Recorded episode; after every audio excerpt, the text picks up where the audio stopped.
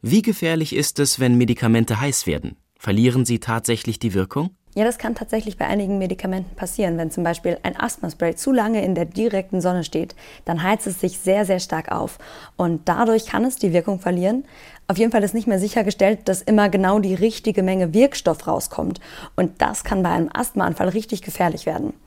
Besonders betroffen sind auch zum Beispiel Zäpfchen. Die bestehen aus Fett und lösen sich bei Hitze auf. Aber auch Cremes und Salben können schmelzen und sich dabei in ihre Bestandteile auftrennen.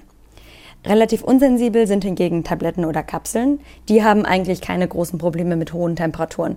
Es wird aber trotzdem empfohlen, sie bei höchstens 25 Grad zu lagern, einfach auch als Vorsichtsmaßnahme.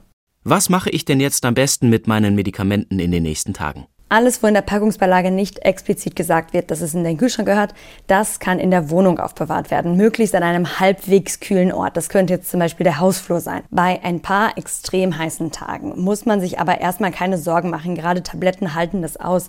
Es muss also nicht vorsichtshalber die komplette Hausapotheke in den Kühlschrank umziehen.